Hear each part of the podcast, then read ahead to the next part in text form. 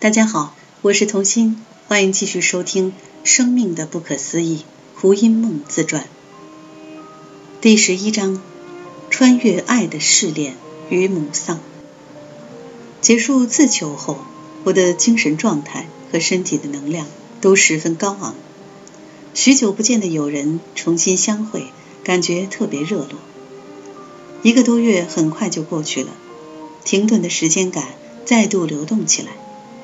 某天，我的好友马文引荐了一个犹太男孩和我认识，他的名字叫 Robert。我打开门，看见他的第一眼，并没有立即的熟悉感，只觉得他的长相斯文，带着一股英气，笑起来有点腼腆。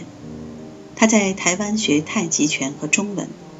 有一天在素食餐厅里吃饭，听见隔壁桌的马文提到克里希那穆提这几个字。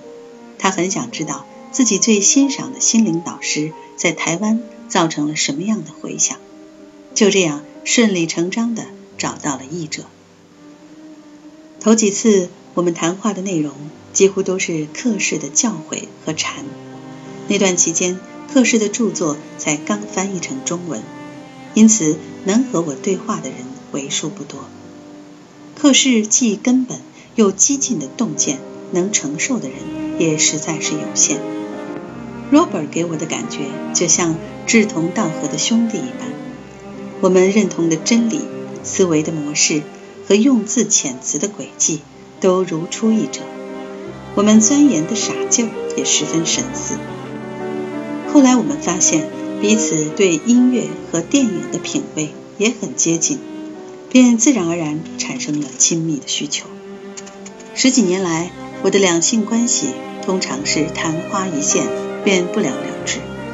除了公众人物的身份带给对方太大的压力之外，我对人格的挑剔和变化多端的情绪，老实说，也没几个男人能招架得住。此外，我情感升起的速度太快，清醒的速度也太快。一旦清醒，不消一两个礼拜，对方就完全从我的意识画面中淡出了。年纪渐长，对于两性关系已经不再抱持什么希望。Robert 的出现重新点燃了我对爱的希望。但是两个人真的亲密之后，问题却曝光了。Robert 的两性经验相当贫乏，观念也出乎意料的保守。他说，如果我们不同居、不准备结婚的话，他觉得自己在性这件事上被占了便宜。他的年龄只不过比我小两岁，人生的阅历却显然少了许多。我很讶异，这位西方男子竟然保持着东方传统女子的性观念。我很快的意识到两人在心理状态上的差距，这个差距令我产生了内心的交战和冲突。一方面，我很有诚意的和他发展成同修的关系。另一方面，我却怀疑人的成长是否可能加速。如果不能加速，我有限的耐性是否经得起考验？我自己的成熟度有没有发展到无条件接纳他的地步？多年来，我总是冲进冲出，一直没允许自己通过一些必要的痛苦与试炼。眼前这可爱的大男孩，至少在智性上。和自己是旗鼓相当的，也许值得勇往直前的投入一次，看看会激发出什么样的火花。当我的脑子出现种种的说服、分析和预设时，我意识到十个月的安详与宁静只是暂时的假象罢了。两性关系永远能打破假象，让你看见自己的局限和真相。十个月的饱足、高昂和健康，不消两个月就进入了能屈皮。冲突和矛盾真的是能量耗损的主因。十二月中，有人邀请我到温哥华一游。临行前的某个夜晚，我和 Robert 坐在计程车里，我谈起了心中的矛盾。我告诉他，我的直觉是我们的关系不可能走得下去。他看着我的双眼。很诚恳地对我说：“他见到我的第一眼，感觉就像中了特等奖一般。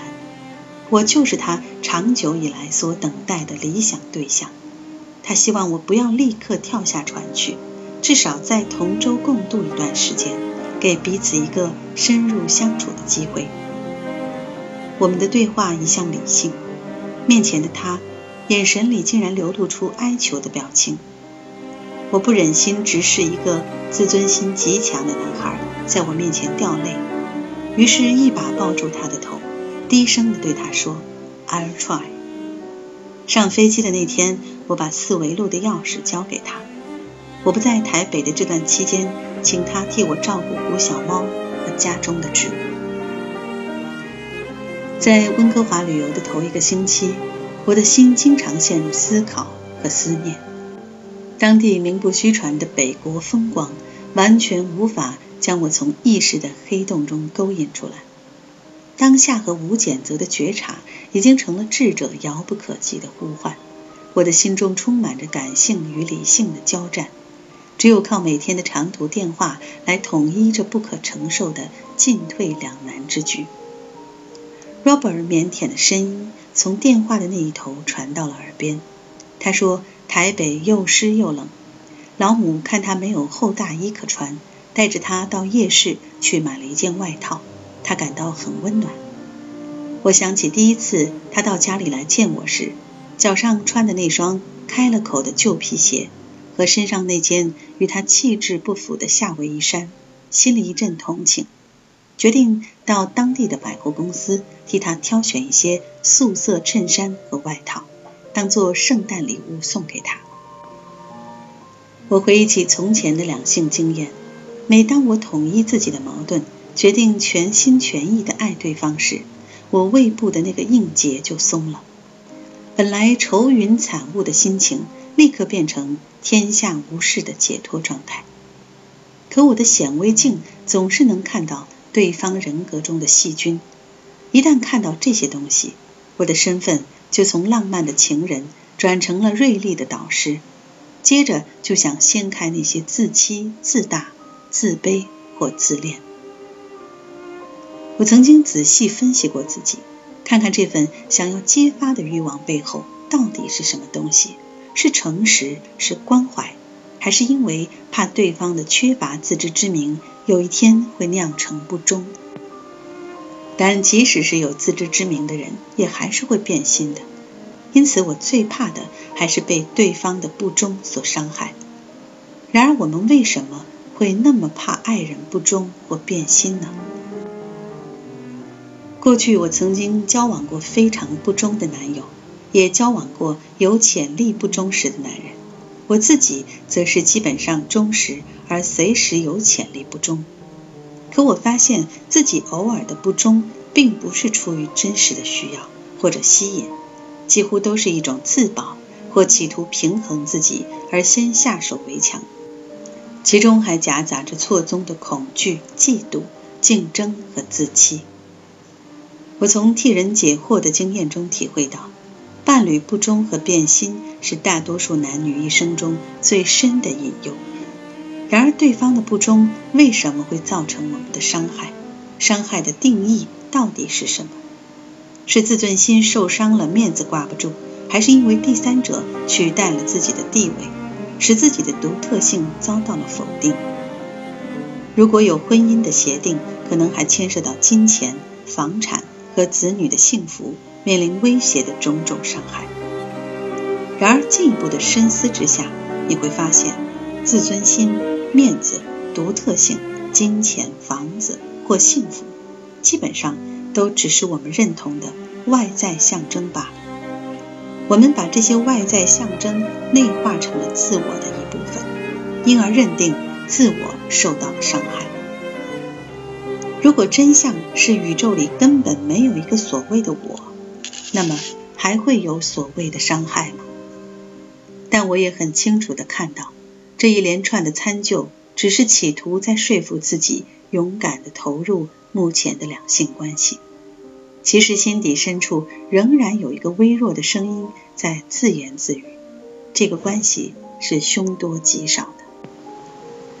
我想着想着，不经意的抬头一看，眼前的镜中人满脸都是细小的皱纹，头发也变白了许多。